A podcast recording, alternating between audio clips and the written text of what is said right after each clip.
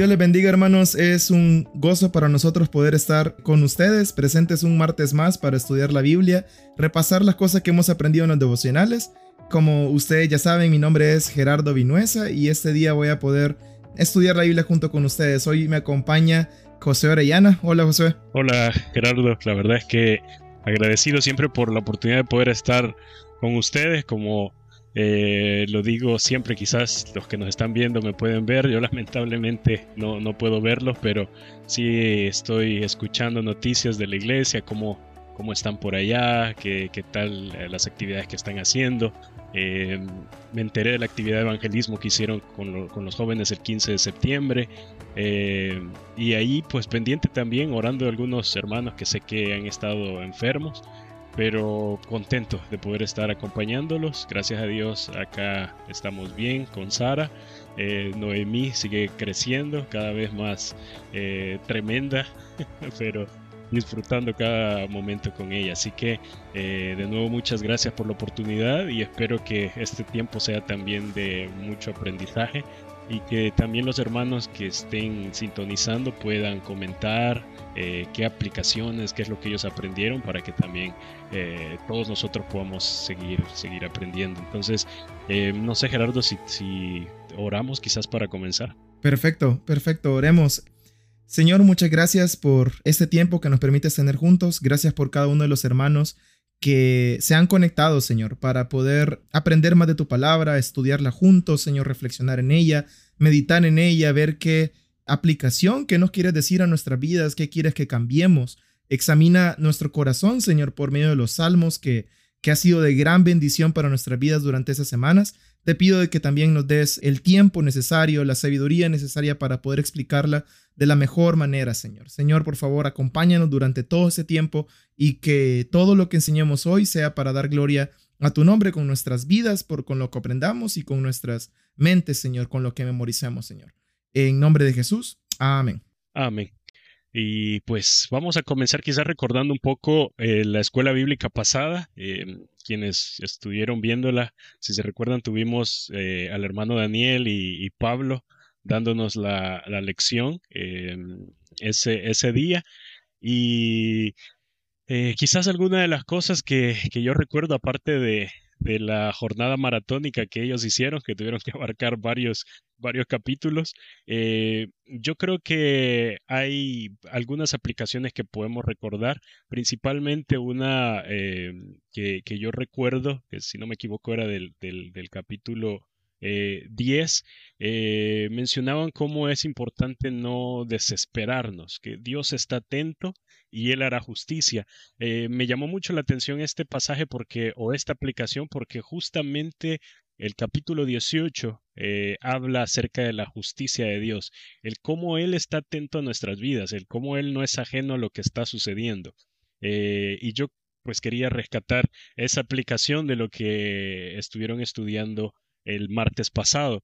Si se recuerdan, el libro de Salmos es una eh, composición de diferentes eh, libros. De hecho, si ustedes se fijan en los encabezados que tiene la Biblia, ustedes eh, van a encontrar que aparece el libro 1, libro 2, libro 3. Está estructurado en cinco libros y algunos de hecho sacan el capítulo 1 y capítulo 2 como una introducción previa al primer libro. Eh, cada uno de estos libros vamos a ver diferentes estructuras, diferentes eh, formas de componer la poesía. Eh, a mí me llamó mucho la atención lo que les decía el hermano Daniel, que, cuando nosotros quizás escuchamos poesía, se nos viene la referencia a Alfredo Espino o, o alguno de nuestros poetas, ¿verdad? Eh, la poesía hebrea era bastante diferente, ¿verdad? Aquí quizás no vamos a encontrar una rima en donde el primer verso termina con la misma ah, sílaba que el tercer verso o que la misma o, que la cantidad de, sílabas que lleva es la misma entre una oración y la otra. Acá vamos a encontrar poesías donde eh, encontramos eh, realces, por ejemplo, en una en, alguna mención, que quizás el segundo tercer verso dice lo mismo que el anterior, pero de una forma diferente. Eso es una forma en la que podemos ver la poesía, podemos ver contrastes también, donde empieza a ser comparativas. De hecho, em, en uno de los capítulos que vamos a estudiar ahora encontramos ese tipo de comparativas. eh, no solo David escribió los, los salmos, creo yo que muchas veces eh, pensamos que solo David los creó. Eh, hay varios autores en el libro de los salmos, encontramos a Salomón, encontramos a Moisés, algunos incluso no conocemos quiénes fueron los autores. Algunas personas, de hecho, yo creo que algo importante mencionar, se puede llegar a pensar que el libro de los Salmos es el himnario de, del, Antiguo Testamento. Eh, sí encontramos varios himnos ahí. De hecho, hoy en día se cantan himnos que son sacados de, de ese libro, ¿verdad? Pero, pero no solo porque esté en el libro o en el himnario celebremos su gloria o que eh, algún cantante como Marcos Witt escribió una letra de uno de los salmos, eh, significa que, que, todo el libro de los salmos es, el, es un himnario. Em, encontramos libros que únicamente fueron poesía de ese momento. Eh, encontramos algunos capítulos también que, que de hecho Gerardo va a hablar acerca de uno de ellos. Vemos al autor deseando eh, el mal, y voy a decir, eh, hacerlo entre comillas, eh, el mal hacia sus enemigos.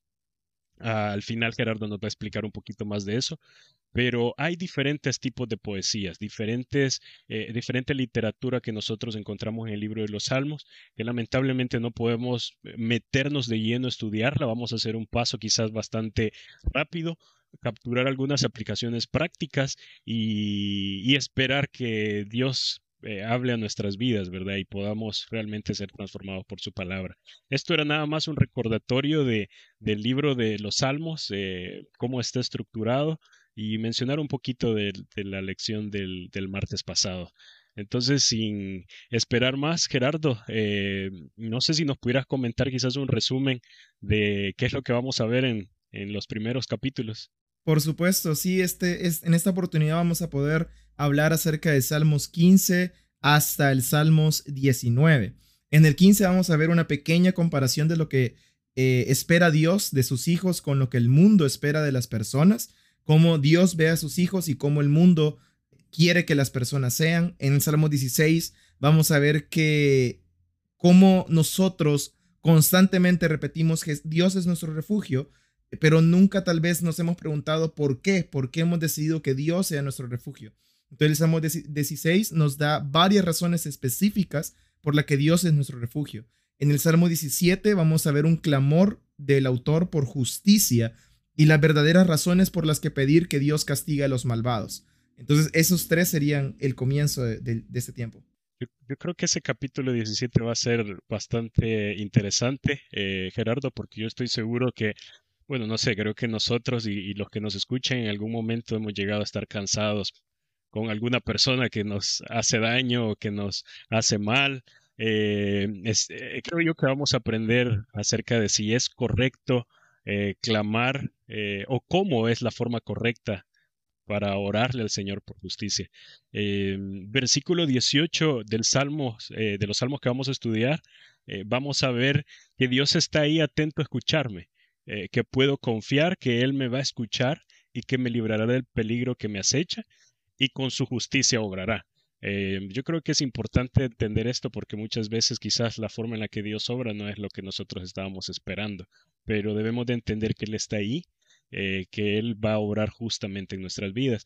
Y creo yo que el Salmo 19, que de hecho muchos lo llaman el Salmo, para algunos es quizás el Salmo más relevante de, de, todo el libro. en lo personal es un salmo que me gusta bastante.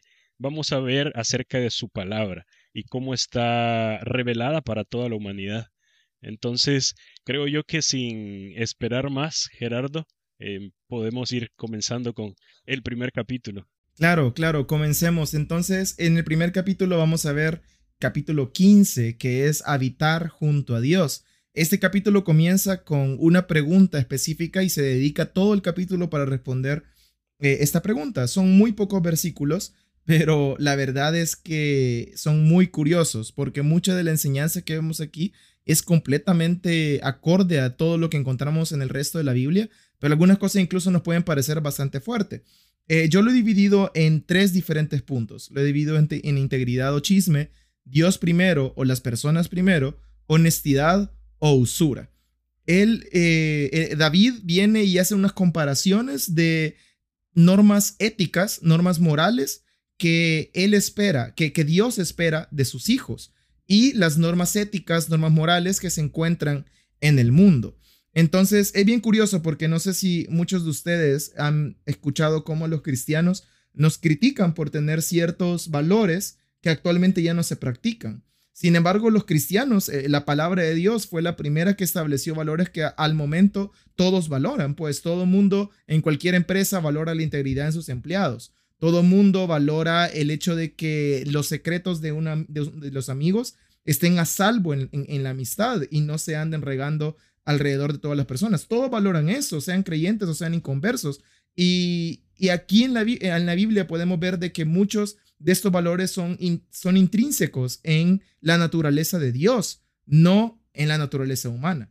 Entonces comencemos con, con estos valores éticos que responden a una pequeña pregunta. Vemos en el versículo 1 del capítulo 15, vemos la pregunta. Dice, yo estaría leyendo la versión de nueva traducción viviente, la NTV. Dice, Señor, ¿quién puede adorar en tu, en tu santuario? ¿Quién puede entrar a tu presencia en tu monte santo? En otras palabras, ¿quién va a estar contigo? ¿Quién va a estar delante de ti? ¿Quién va a poder vivir con el Señor? ¿Quién va a poder tener comunión con Dios? Esta es la pregunta que, que David se está haciendo. Y en el versículo 2, él comienza la respuesta. Él dice, los que llevan una vida intachable y hacen lo correcto, los que dicen la verdad con corazón sincero. Entonces vemos de que Dios busca integridad en su Hijo. En el tercer versículo vemos los que no se prestan al chisme, ni le hacen daño a su vecino, ni hablan mal de sus amigos. Entonces vemos la comparación, vemos Dios espera integridad de parte de sus hijos y no espera el chisme. Muchas veces nosotros menospreciamos el valor del chisme. Muchas veces nosotros menospreciamos lo grave que es el chisme delante de Dios. ¿Cómo esto se vincula con el resto de la Biblia? Si ustedes me pueden acompañar rápidamente a Filipenses 2.15, eh, yo lo tengo aquí a la mano, dice, haced todo sin murmuraciones y contiendas para que seáis irreprensibles y sencillos, hijos de Dios sin mancha en medio de una generación maligna y perversa, en medio de la cual resplandecéis como luminares en el mundo. Entonces ahí en este mismo pasaje vemos de que el mismo, la misma comparación entre chisme, entre murmuración, entre queja alrededor de, de las personas, se hace con integridad. Entonces la Biblia le usualmente compara eh, el pecado del chisme, la murmuración, con la integridad. También vemos este mismo hecho en 1 Corintios 6, 9 al 10, y se lo voy a leer rápidamente para que vean lo grave que es para el Señor este pecado. Él dice, ¿no se dan cuenta que los que hacen lo malo no heredarán el reino de Dios? Nuevamente, la misma pregunta, ¿quién va a heredar el reino de Dios? ¿Quién va a poder habitar con Dios?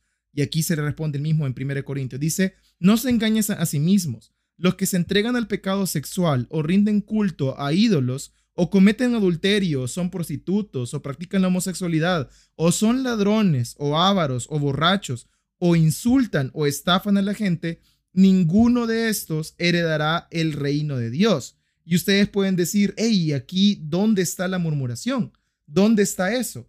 Está justamente en el versículo 10 donde dice, o son ladrones o ávaros o borrachos o insultan o estafan a la gente. En otras traducciones se puede ver aquí justamente lo mismo de el chisme, de hablar mal de las personas.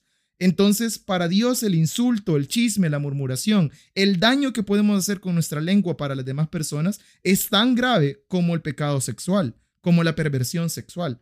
Muchas veces nosotros vemos este pecado, el, último que acabo de mencionar, como lo, la, el, la cima de los pecados, ¿verdad? Pero para Dios ser borracho, ser avaro, eh, ser murmurador, tener, eh, eh, practicar el chisme, es igual de grave, igual es la, la razón suficiente para no poder habitar con él. Entonces Dios hace esta comparación, hace la comparación entre integridad y chisme. En el siguiente punto, porque me estoy tardando mucho, ya tengo que correr, en el siguiente punto es Dios primero o las personas primero. Ese fue el título que le puse yo. Leeré rápido el capítulo, el versículo 4. Dice, los que desprecian a los pecadores descarados y honran a quienes siguen fielmente al Señor y mantienen sus palabras aunque salgan perjudicados. Ese versículo, les, les soy bien honesto, me dejó atónito durante un buen momento y yo creo que es por la palabra tan fuerte que ocupa David en el versículo 4. Dice, los que desprecian a los pecadores descarados, los que desprecian. O sea, eh, en, otro, en otro versículo, eh, en otra versión, dice los que menosprecian a los pecadores, al impío, al vil, dice otro, otro, otro versículo, otra versión. Esa palabra es muy fuerte, entonces yo quisiera hacerte una pregunta, Josué. ¿Estaría diciendo entonces eh, este versículo de que estaría bien menospreciar, odiar a los pecadores? Creo que, y de hecho como lo, lo habíamos hablado, creo que eh, el versículo es, es em, muy directo en lo que está mencionando, sin embargo yo creo que no debemos de dejar a un lado eh, el mandato que tenemos como creyentes en cuanto a amar a las personas, el, el ser perdonador. Yo creo que acá eh, definitivamente lo que está mencionando es, es así. sin embargo, no debe de ser una excusa para no amar a las personas, para no ser misericordiosos con ellos. Yo creo que acá, eh, siendo práctico, eh, yo creo que se refiere, se refiere en cuanto a, que la comunión de los que creen en, en Dios o los que son seguidores de Él o que han puesto su confianza en Él, no deben de estar con aquellos que no temen a Jehová. Eh, tu tiempo gastado con ellos, tus amigos más cercanos, tus consejeros, eh, las personas en las que confías eh, o puedes incluso hasta abrir un negocio, ¿verdad? Con ellos. Eh, lo que dice es llegar al punto de, de, de, apartarte de ellos, pero con un corazón de misericordia hacia ellos, de entender de que están separados de Dios y, y están condenados. yo creo que no podemos tampoco suavizar el versículo, pero creo yo que tampoco debe de ser como la excusa para, eh, entonces no me acerco a nadie, ¿verdad? Em, no, no, sé qué pensás, de hecho. Yo, yo, creo que va orientado ahí. De hecho, hay un versículo que, si te acordás que lo, lo hablábamos, hace referencia a que a Pablo no, no manda a las personas a salir de la tierra, ¿verdad? Sino a no relacionarse con aquellos que siendo creyentes practican el pecado, pero acá habla puntualmente de aquellos que son pecadores. Exactamente, entonces eh, el, punto de todo esto es que nuestra relación con Dios es lo suficientemente valiosa, más valiosa que nuestras relaciones con las personas. ¿En qué sentido lo digo? Lo digo en el sentido de que nuestra relación con personas pecadoras, el tener una relación eh, de, con personas no creyentes, una relación cercana de amistad, eh, definitivamente puede corromper nuestra relación con Dios. Esto lo podemos encontrar fácilmente en 1 Corintios 15, 33 al 34, donde dice, no erréis, las malas conversaciones corrompen las buenas costumbres. Yo creo que muchos de ustedes pueden tener ejemplos de, de historias y de momentos en donde la relación con otra persona, las conversaciones que han tenido con otras personas, han corrompido el pensamiento que ustedes o, o yo pudo haber tenido, puedo tener de Dios o pensamientos que yo puedo tener acerca del pecado. El juntarme con personas que hagan apología hacia el pecado definitivamente puede afectar mi pensamiento acerca de la santidad y mi pensamiento acerca de Dios. Entonces nuestra relación con Dios es tan valiosa que no podemos eh, tener una relación, una comunión cercana con personas que eh, pecan, con personas que son inconversas. Como bien dijo Josué, nosotros tenemos una actitud de misericordia hasta, hacia estas personas. Nosotros amamos a estas personas en el sentido que queremos predicar el Evangelio. La única conversación valiosa, de, valor que vamos a poder tener con esta gente, sea familiar o sea, sea la que sea, la única conversación que tenga valor es la conversación donde nosotros podamos dirigirlos al, al Evangelio. Porque cualquier persona puede decir, mira, aquí decís que no te acerques, que desprecies a los pecadores, pero mira Jesús, Jesús se sentó a comer con pecadores. Entonces vemos que son dos cosas bien distintas. En esta, en esta comidas que tenía Jesús con estas personas, no era una, un evento en donde solamente eh, iban a pasar un buen tiempo y chistar y bromear y hablar de la vida, como usualmente nosotros nos pasa cuando tenemos ese tipo de relaciones. Esta relación era estrictamente para dar a conocer su personalidad a lo que él había venido al mundo, que era salvar a los que se habían perdido. Entonces se dan cuenta cómo los fariseos malinterpretaron esta conducta de un hijo de Dios de apartarse del pecado con apartarse plenamente de las personas, ni siquiera para mostrarles el Evangelio. Entonces Jesús dice, no, no, no, nuestro principal objetivo es mostrarles quién soy yo, que me puedan conocer, pero no tener una relación de valor en, en, otras, en otras áreas. Por ejemplo, yo no puedo valorar el consejo de una persona que no cree en Jesús, porque muy seguramente no va a tomar principios bíblicos para darme ese consejo. Yo no puedo valorar eh, la compañía en medio del sufrimiento de una persona que no cree en Jesús, porque muy probablemente me va a dar soluciones no bíblicas para sobrevivir, sobrevivir mi sufrimiento. Y esto puede corromper mi costumbre, justamente mi, mi, mi relación con Dios. Justamente el versículo que mencionó Josué acerca de nuestra relación con Dios, eh, perdón, de nuestra relación con cristianos que haciéndose llamar cristianos pecaban, si se dan cuenta, Pablo, la, lo pueden leer en 1 Corintios 5 cuando tengan la oportunidad, él, él dice, estas personas que siguen pecando, que por cierto es una lista muy parecida a la que leímos eh, anteriormente, dice fornicario, ávaro, idólatra, eh, maldiciente, borracho, ladrón, eh, es una lista muy parecida a los pecados anteriores que habíamos leído. Él dice, no se sienten ni a comer con esta gente no, ni se sientan a comer. La, idea no, no era, no les prediques el evangelio, apartate. La idea es, no pases buenos tiempos con ellos de, de así, de, de, un pasatiempo, de, un tiempo agradable, porque no podemos, no, no tenemos nada en común en cuanto a eso. Es un tema muy, muy delicado y muy fuerte, eh, contrario a lo que muchas iglesias actuales están enseñando. Nosotros podemos convivir con personas pecadoras porque no podemos salir de este mundo, como bien dice Pablo, pero no podemos pasar eh, tiempos de calidad o, tiempos de relación personal con esta gente porque no podemos eh, valorar su, su, su cosmovisión. Eh, porque no sería bíblica y, puede afectarnos. Y perdón ahí que, que me meta Gerardo, yo creo que esta parte es bien importante porque yo creo que a veces eh, hasta nosotros quizás damos el consejo a creyentes que, que, deben de mantener una relación con no creyentes, eh, a pesar de que están, como decías, quizás corrompiendo su relación con el Señor. Eh, y creo que mucho más nosotros, acá creo que debemos de pedir sabiduría al Señor, pedir consejo en, la misma iglesia con hermanos, porque yo creo que tenemos ejemplos, lamentablemente, que hemos visto que eh, crece la frecuencia de mi relación con personas que no siguen al Señor, que no le temen, y mi relación con Dios va disminuyendo al punto de que salen de la iglesia, eh, dejan de vivir en, comunión con Dios. Em, entonces yo creo que esta parte sí es importante como ponerle cuidado eh, no llegar al extremo de rechazar toda relación con las personas, pero sí tener el cuidado y ser sabios qué tipo de relación estoy teniendo con los creyentes y cuál es el propósito de esa relación. Exacto, muy bien. Entonces, continuando, en el siguiente punto yo he puesto honestidad o usura.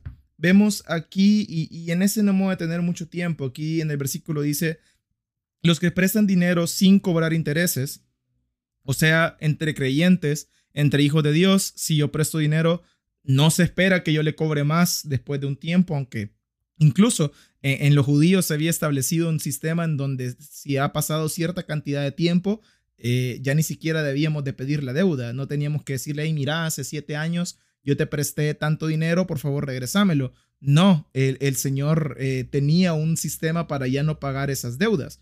E, es bien interesante, pero justamente entre creyentes, en la ley estaba prohibido el cobrar intereses entre los judíos. Entonces no podemos eh, caer en usura como creyentes. Y abajo dice, y no acepta sobornos para mentir acerca de un inocente, esta gente permanecerá firme para siempre. la última parte ya no es parte de los valores morales, ya esta última frase ya es la conclusión de las personas que se, se acercarán delante de Dios. Entonces, ¿qué aprendemos nosotros aquí? ¿Qué aplicación podemos sacar aquí? Esta es justamente la la tabla ética, el valor ético que Dios espera de sus hijos. Muy probablemente muchos de nosotros hemos cometido algún pecado de estos, del el chisme, la usura, eh, y cualquier pecado de los que acabo de mencionar. Muy probablemente lo hemos, lo hemos practicado. Gracias a Dios tenemos el Evangelio donde Jesús nos puede perdonar por nuestros pecados y nos ayuda a, poder seguir practicando esto. Pero tenemos que tener siempre en mente que Dios está esperando integridad de nosotros, está esperando que nuestra relación con Él sea lo más importante y está esperando honestidad en cuanto a nuestras relaciones. Yo no cobro más de lo que estoy prestando en dinero, yo no soy usurero, no pongo el dinero enfrente de las, eh, eh, más arriba que mis relaciones, uno, y dos, no hablo mal de la gente, ni porque me paguen ni porque no me paguen. Ya vimos que el chisme es, también un pecado. Y, y, que me paguen por hablar mal de alguien es, es aún peor, pues, pero, pero de la misma manera yo no hablo a espaldas de las personas cosas malas. Eso es lo que espera Dios de nosotros. Continuando con el siguiente capítulo, en el capítulo 16, eh, el título es Dios es mi refugio. Aquí el, el, eh, el capítulo, el salmista viene y nos explica puntos específicos del cual nosotros por qué debemos de considerar a Dios nuestro refugio. En el versículo 2 vemos de que la primera razón que ya no no lo voy a leer porque estoy seguro que cada uno de ustedes ha hecho su devocional. En el versículo 2 podemos ver que la razón por la que David considera, considera a Dios su refugio es porque es su dueño. Él dice, yo busco en ti refugio porque yo reconozco que tú eres mi dueño. La, segunda razón por la que él encuentra que Dios es su, es su refugio es la alegría que dan los creyentes. Esta parte me encanta mucho porque más de alguno de nosotros se pudo haber sentido solo en alguna situación en la que dice, eh, bueno, lastimosamente no me puedo juntar con personas que, pecan, no, me, no puedo valorar el consejo, la compañía de una persona que no cree en Jesús. Entonces, ¿qué hago? En mi colegio, en mi universidad, en mi trabajo, etcétera. En todos estos lados yo encuentro solo, solo personas que no creen en Jesús. Me siento completamente solo al respecto. Entonces viene David y dice, no, Dios es nuestro refugio. ¿Y por qué nuestro refugio? Ah, porque te da una comunidad, te da un grupo de personas que te trae gozo. No estás completamente solo. Eh, lo eso lo podemos encontrar en el versículo, 4, en el versículo 3. Eh, si quieren lo leemos. Dice, los justos de la tierra son mis verdaderos héroes. Ellos son mi deleite. Entonces, bueno, viene, viene David y dice, yo no me puedo juntar con pecadores, pero los justos de la tierra, los que son hijos de Dios, ellos son mis héroes, ellos me dan alegría en esta vida. Esa es una segunda razón por la cual Dios es nuestro refugio. La tercera razón es, Él es el único Dios verdadero. Y esto es lo más importante. Hay muchas personas que dicen, eh, no te preocupes, todas las religiones adoran al mismo Dios. Eh, así que no importa si, si tú eres de una, yo soy de otra y este es de otra, todos adoramos al mismo Dios. Lamentablemente eso no es cierto. Cada, cada religión tiene su propia descripción de Dios y todas tienen una descripción no acorde a la Biblia. Algunas son muy similares a lo que la Biblia enseña que es Dios, pero en valores fundamentales acerca de la personalidad de Dios o de la persona de Dios fallan. Entonces te das cuenta que a pesar de que ellos mismos pueden llamarle Dios a Dios o pueden llamarle Jesús al Hijo de Dios, te das cuenta que no es el mismo Jesús, no es el mismo Dios que nosotros conocemos. Y, eso es muy, muy triste y pudiéramos hablar toda la noche acerca de eso. Pero una de las razones por la que yo puedo encontrar refugio en Dios es porque sé que el Dios de la Biblia es el Dios verdadero. ¿Y por qué eso me da refugio? Porque es el único que existe. No hay otro Dios aparte de él. Entonces eso a mí me da refugio.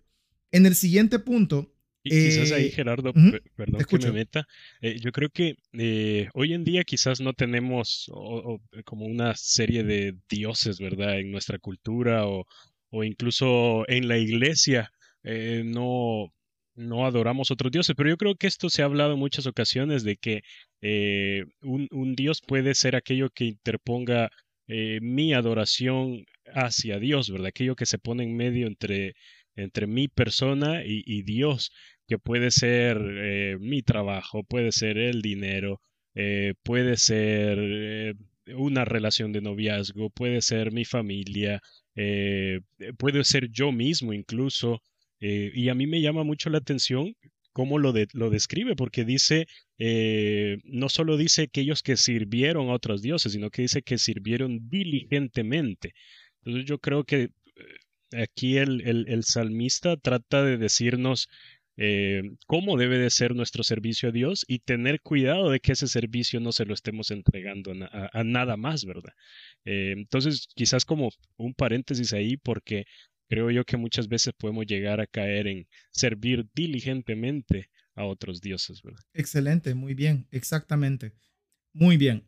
Entonces, pasando al siguiente punto, la siguiente razón por la que yo puedo encontrar que Dios es mi refugio es que todo lo que he recibido es gracias a Él. Y eso lo vemos en el versículo 5 y 6, donde Él dice, solo tú eres mi herencia, o sea, tú eres lo que yo tengo, eh, todo lo que yo tengo eres tú, mi copa de bendición, tú proteges todo lo que me pertenece, la tierra que me has dado es agradable, qué maravillosa herencia. Entonces lo que dice Dios es, lo que dice David es, yo estoy agradecido por lo que tú me das y todo lo que he recibido es gracias a ti porque todo lo que tengo eres tú.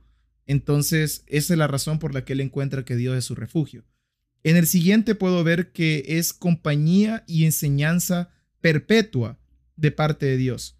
Y eso lo, lo, vemos en el versículo 7, donde dice, tú eres mi guía, donde noche mi corazón me enseña, sé que el Señor siempre está conmigo, no seré sacudido porque Él está aquí a mi lado. Entonces es una compañía permanente y una enseñanza permanente la que tenemos de parte de Dios. Por lo tanto, ahí es donde encontramos eh, refugio.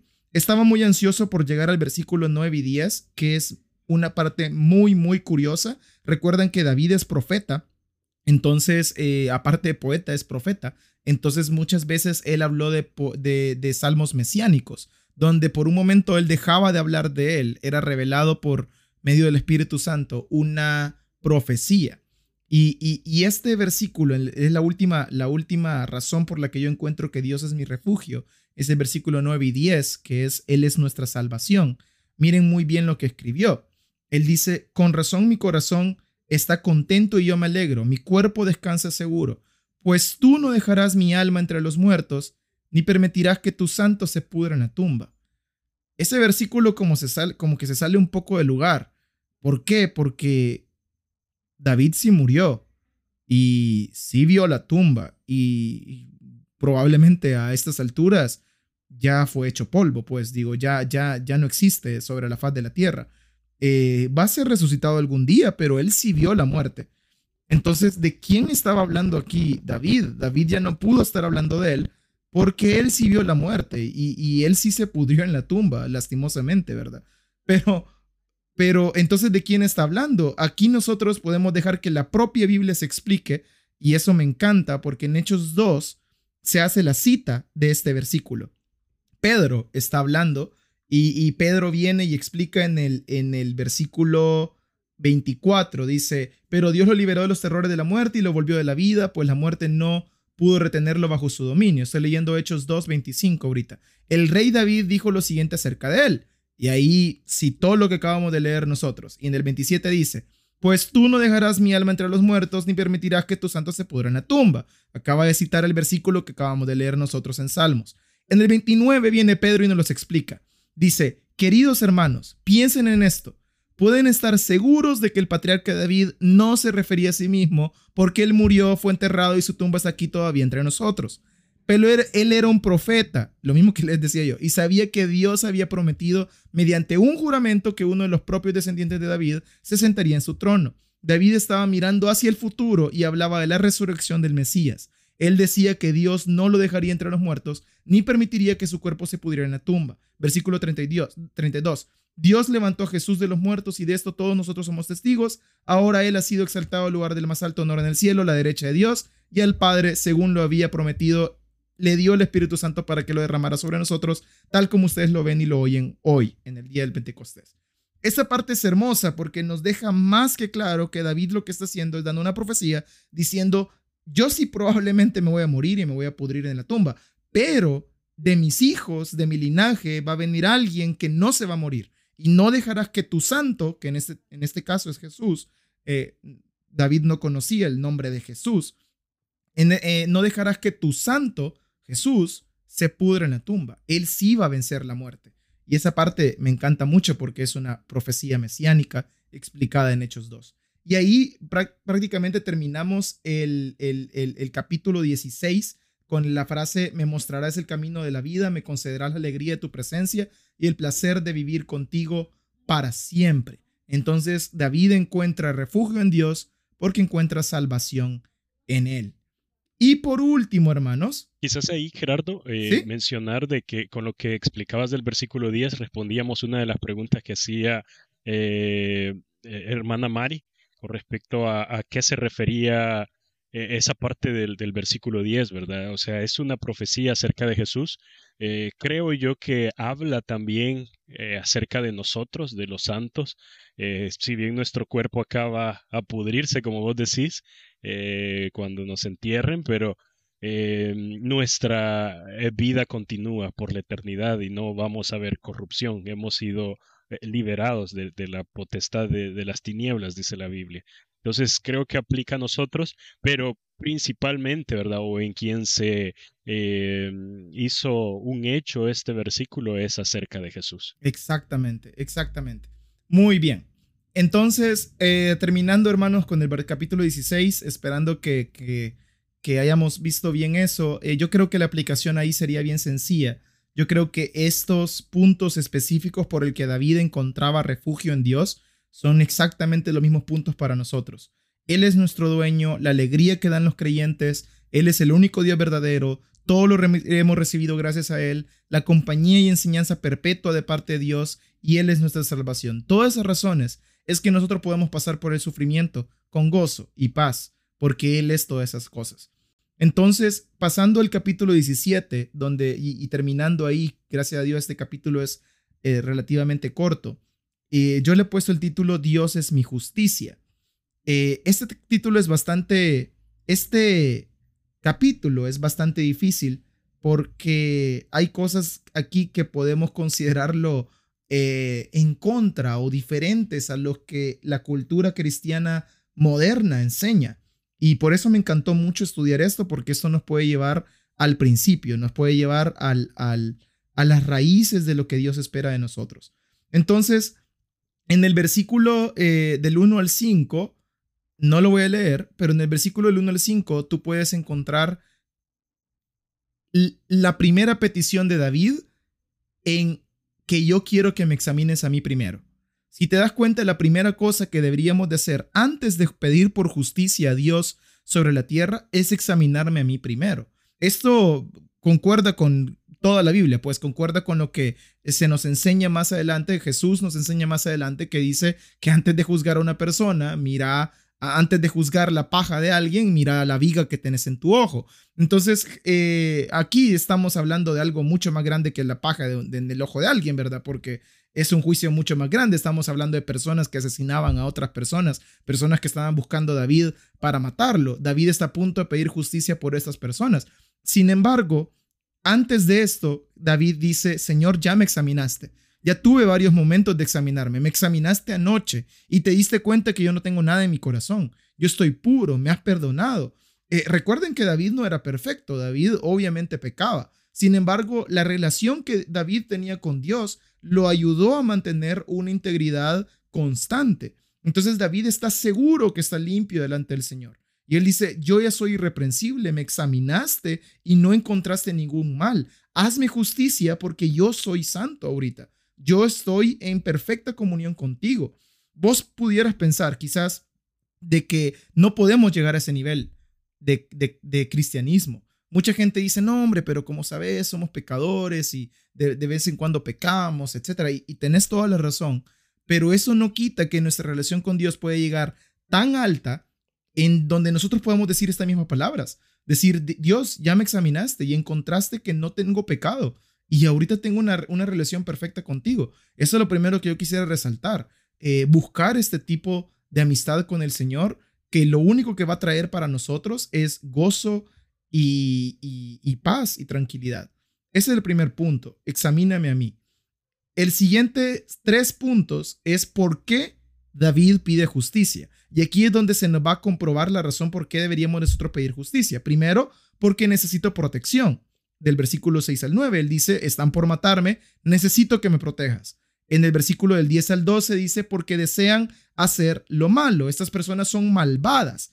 Quiero justicia para ellos, quiero que estas personas sean destruidas, quiero que estas personas dejen de existir porque esta gente desea ofender tu nombre, desean hacer lo malo. Eso lo vemos del versículo 10 al 12. Y en el versículo 13 al 15 vemos, pido justicia porque las obras de estas personas son malvadas. No solo desean hacer lo malo, no solo quieren matarme, sino que ya han hecho cosas muy malas.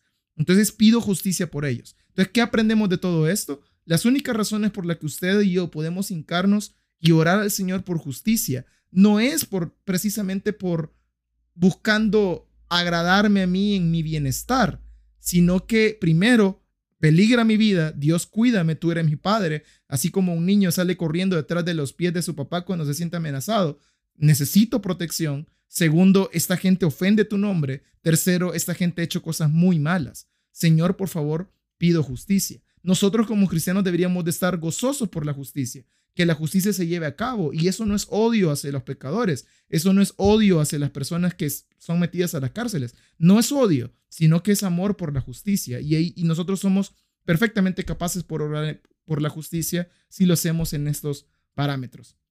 Y terminé los tres capítulos. Ay, perdón, Josué, que me llevé bastante tiempo, pero te dejo ahí el tiempo para los últimos dos capítulos. Sí, de hecho, yo, yo pensé que no iba a tener tiempo de, de hablar, Gerardo, que sí estaba bien emocionado. Disculpa. No, yo creo, que, yo creo que quizás ahí de su último, Gerard, hay algo importante que mencionar.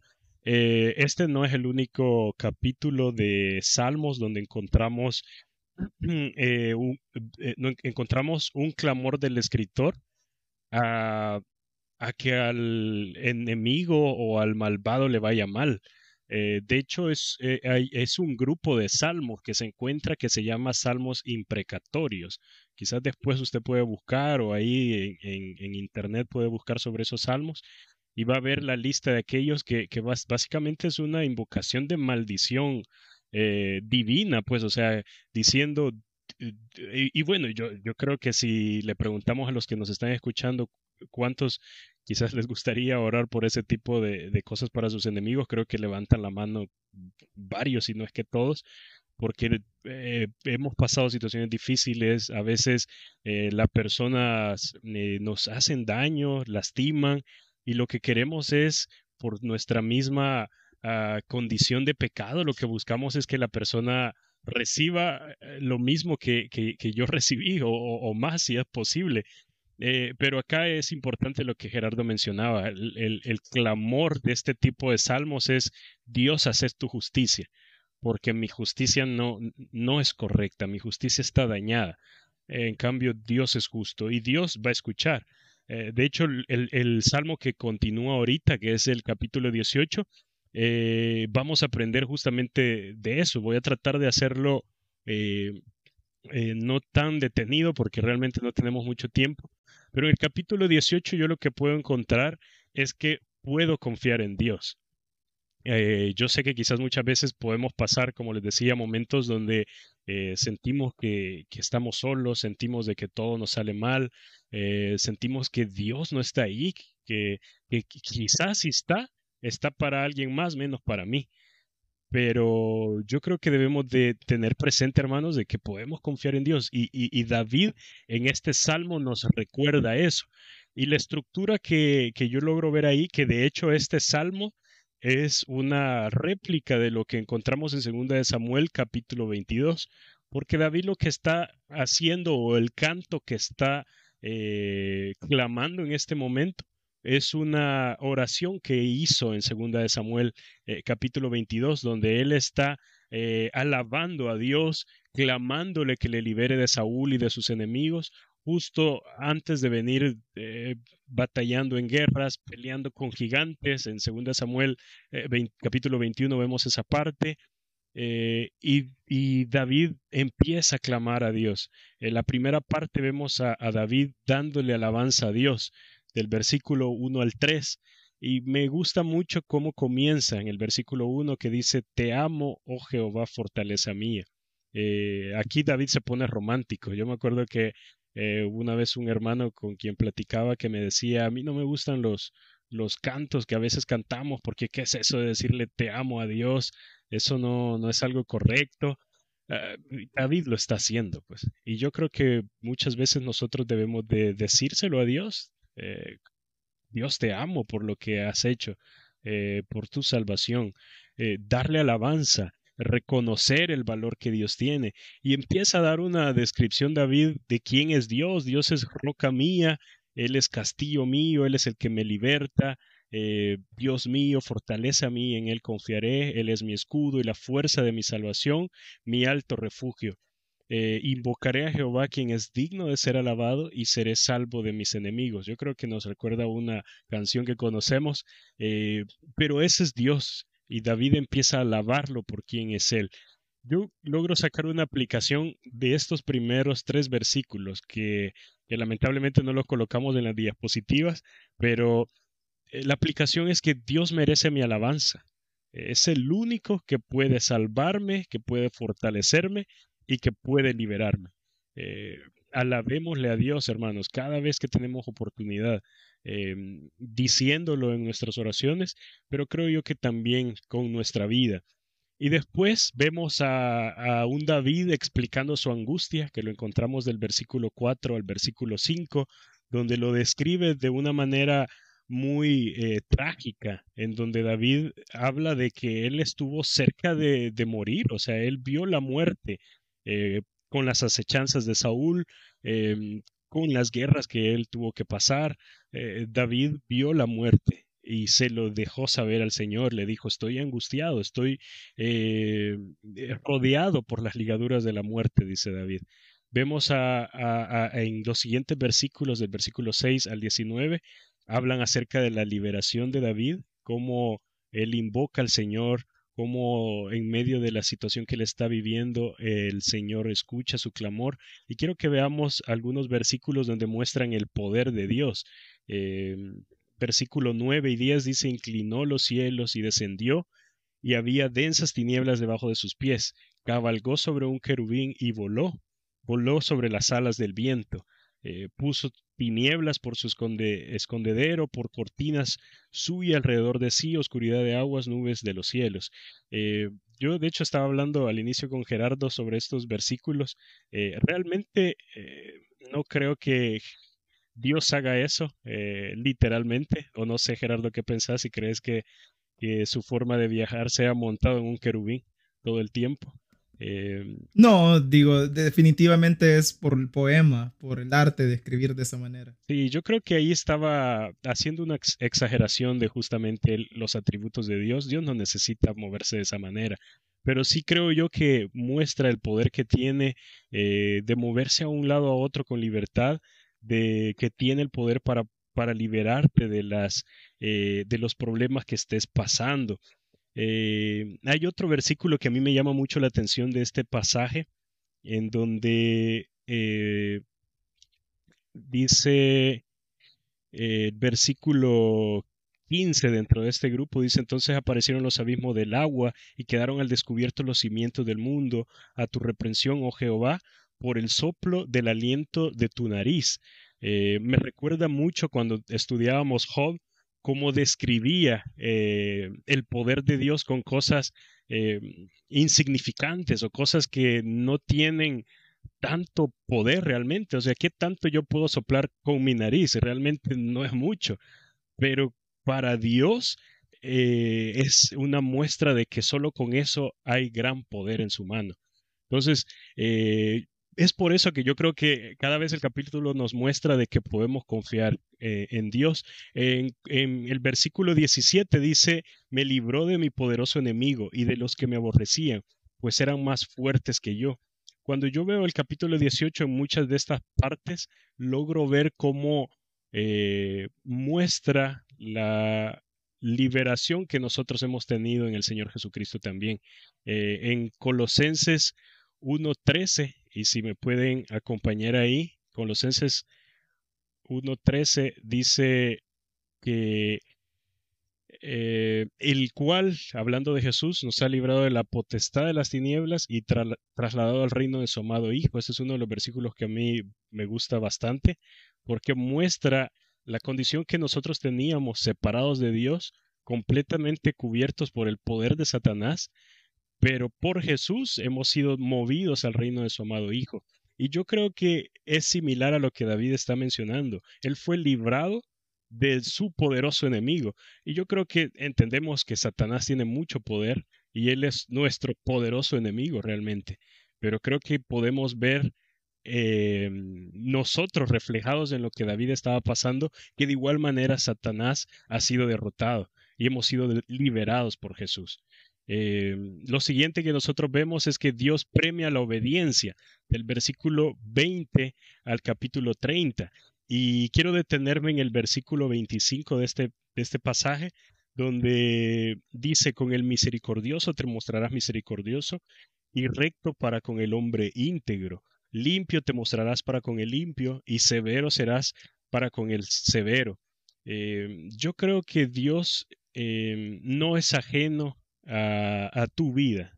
Dios no es ajeno a nuestra vida. Él siempre hará justicia. Creo yo que esa es otra aplicación que podemos sacar. Para Dios no lo sorprendemos cuando nosotros vamos a orar o cuando le confesamos algo. No es que Dios dice, ah, qué bueno que me lo dijiste porque yo no sabía que eso estaba pasando, ¿verdad? Eh, al, Señor no lo sorprendemos con nuestros problemas, Él conoce perfectamente las situaciones que estamos pasando, Dios no es ajeno a nuestra vida. Eh, sin embargo, creo yo que Él eh, busca de nosotros este tipo de personas, que nosotros seamos misericordiosos, que seamos rectos, porque Él tarde o temprano va a premiar esta obediencia. a mí me llama mucho la atención cómo David justamente hace eh, relación a eso. Eh, creo que se, se vuelve bastante atrevido, pero creo yo que él era capaz de poder decirlo. El versículo 20 dice, Jehová me ha premiado conforme a mi justicia, conforme a la limpieza de mis manos me ha recompensado, porque yo he guardado los caminos de Jehová y no me aparté impíamente de mi Dios. Eh, difícilmente alguno de nosotros puede llegar delante de Dios y decirle esto. No sé, Gerardo, si vos crees que pudiera llegar y, decir algo como lo que David está diciendo. Eh, sin embargo, Dios quiere que nosotros vivamos una vida de esa manera. Y creo que tiene relación a lo que Gerardo hablaba en los versículos anteriores. Quizás en nuestra propia fuerza, eh, no quizás, de hecho no podemos lograrlo en nuestra propia fuerza. Es acá donde necesitamos de Jesús, que sea quien nos fortalezca, que sea aquel capaz que nos ayude a vivir una vida justa delante de Dios, una vida en la que nosotros estemos limpios delante de Él. Y me hace recordar un versículo del Salmo 138, 6, donde dice, porque Jehová es excelso y atiende al humilde, mas al altivo lo mira de lejos. Eh, Dios está constantemente viendo nuestras vidas eh, y conoce eh, cuándo va a hacer justicia con nosotros. Y creo yo que voy a acelerarme un poquito. La siguiente parte del versículo del capítulo 28, yo puedo ver que el versículo 31 al 36, Dios fortalece a David, empieza a darle ánimo, empieza a restaurarlo, empieza a... David de hecho dice una frase en el versículo... Eh, lo he perdido ahorita, pero menciona donde dice que eh, él me da fuerza para poder utilizar el arco de bronce. Eh, el arco de bronce era un arma que lo utilizaban aquellos guerreros que eran fuertes por su peso. Eh, no cualquiera podía utilizarlo. David está diciendo en términos de guerra, Dios es el que me da fortaleza. ¿Cuál era, Gerardo? 34. 34, gracias. Dice quien adiestra mis manos para la batalla, para entesar con mis brazos el arco de bronce.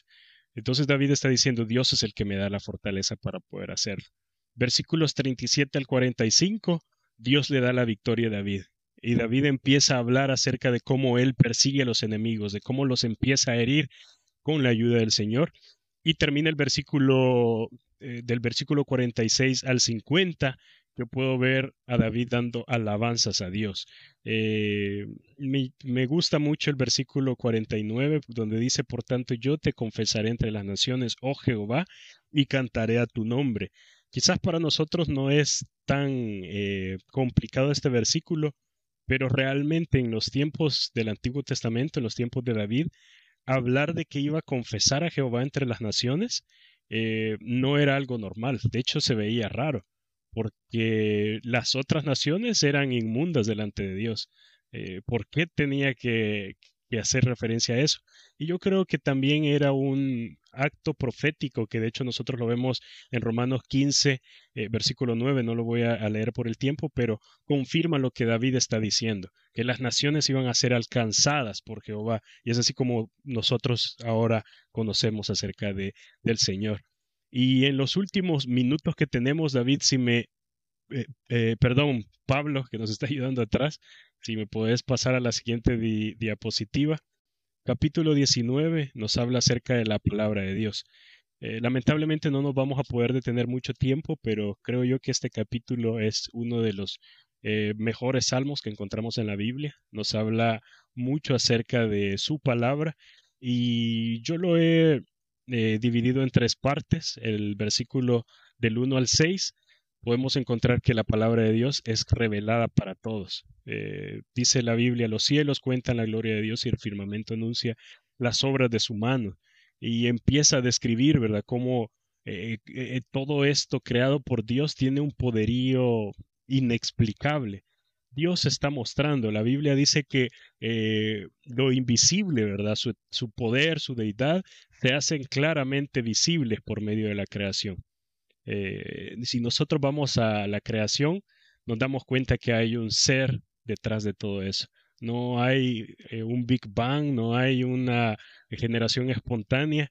Eh, Dios está detrás de todo lo que nosotros vemos alrededor, lo que ha sido creado, eh, tanto lo macro, lo grande, de cómo cada planeta está correctamente colocado, cómo la luna ayuda con la gravedad, permite que los mares no se salgan de su lugar, hasta quizás lo más pequeño, ¿verdad? Hasta ver nuestro cuerpo eh, cómo tenemos tantos sistemas orquestados en nuestro mismo cuerpo eh, que permite que la sangre se bombee en todo nuestro cuerpo, nuestros eh, órganos trabajen, nuestros ah, sistemas nerviosos trabajen, nuestro cerebro, el ojo, pudiera dar muchos ejemplos, pero Dios está detrás de todo eso y la palabra de Dios ha sido revelada.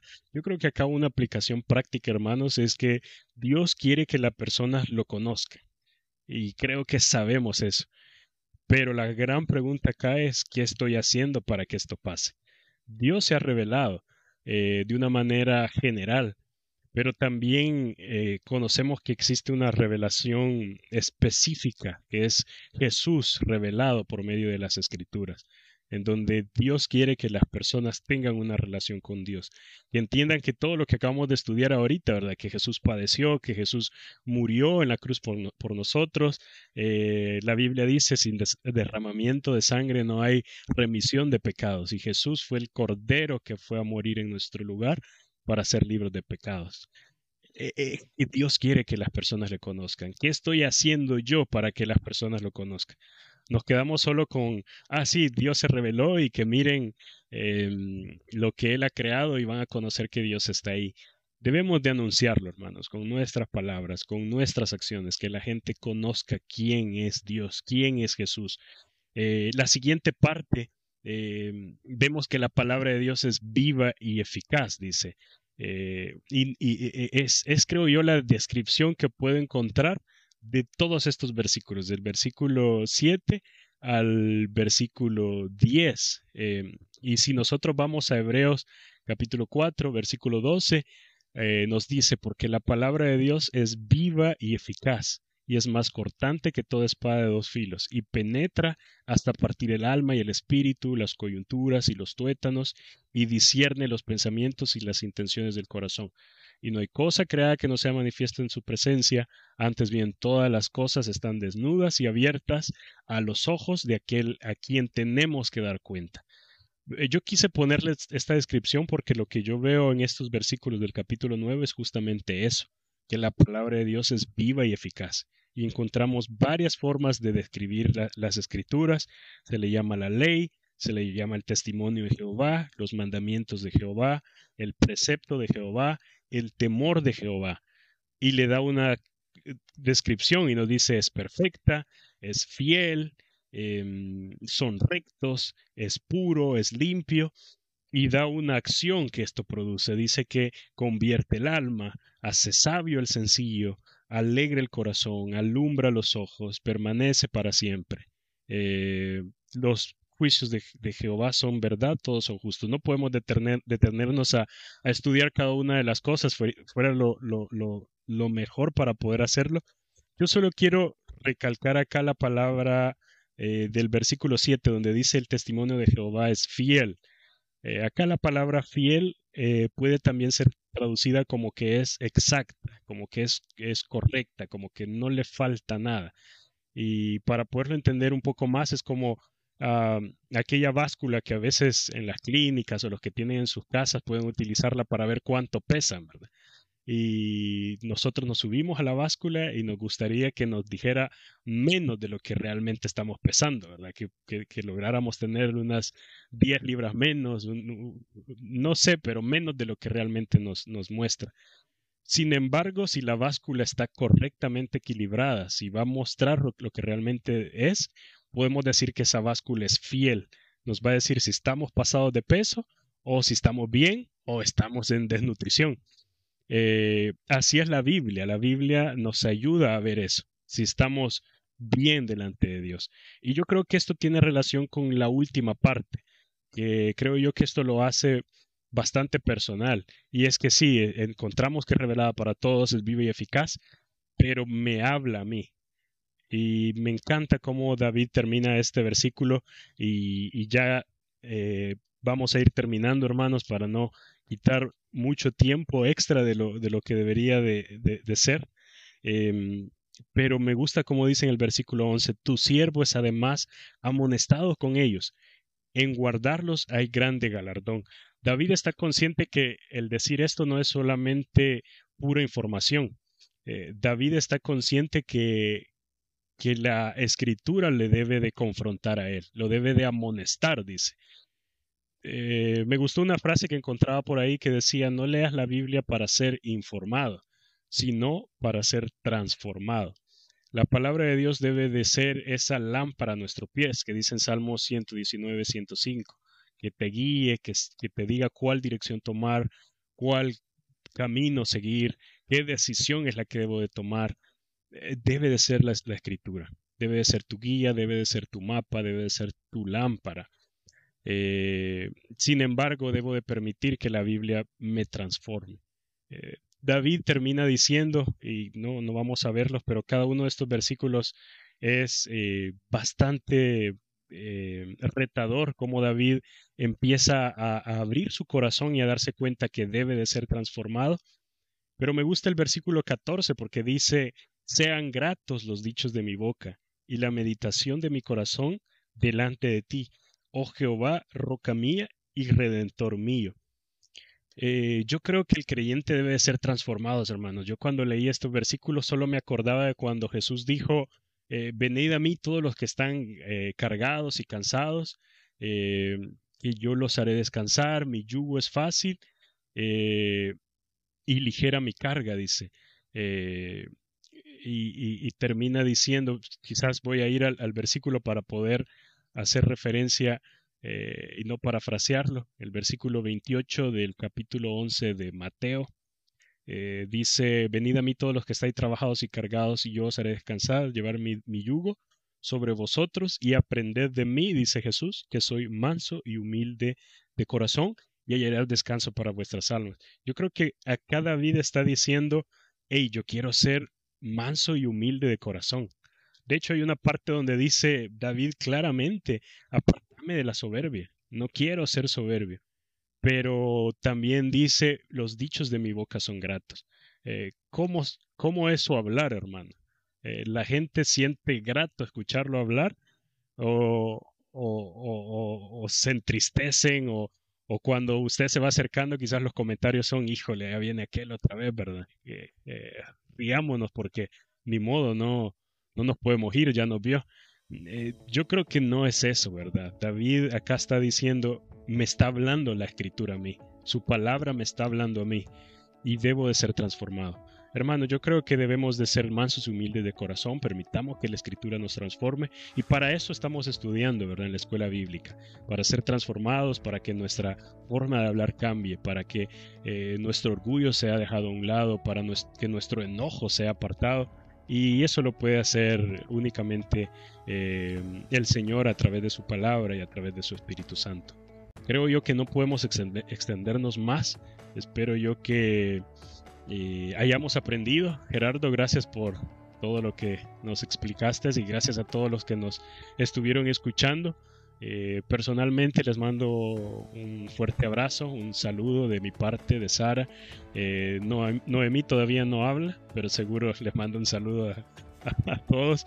Pero espero que Dios siga fortaleciendo la iglesia, que los eh, más hermanos puedan estar involucrados en la iglesia, que más inconversos puedan creer en Jesús y puedan eh, llegar a Getsemaní. Y espero que Dios me permita pronto poder estar ahí de nuevo con ustedes y, y verlos y ese abrazo dárselos personalmente a cada uno de ustedes. Así que que Dios les bendiga mucho, hermanos. Eh, Gerardo, no sé si queréis decir algo ya nada más para despedirnos. Sí, muchas gracias, Josué. Dios le bendiga, hermanos. Es un gusto para nosotros estudiar la Biblia con ustedes.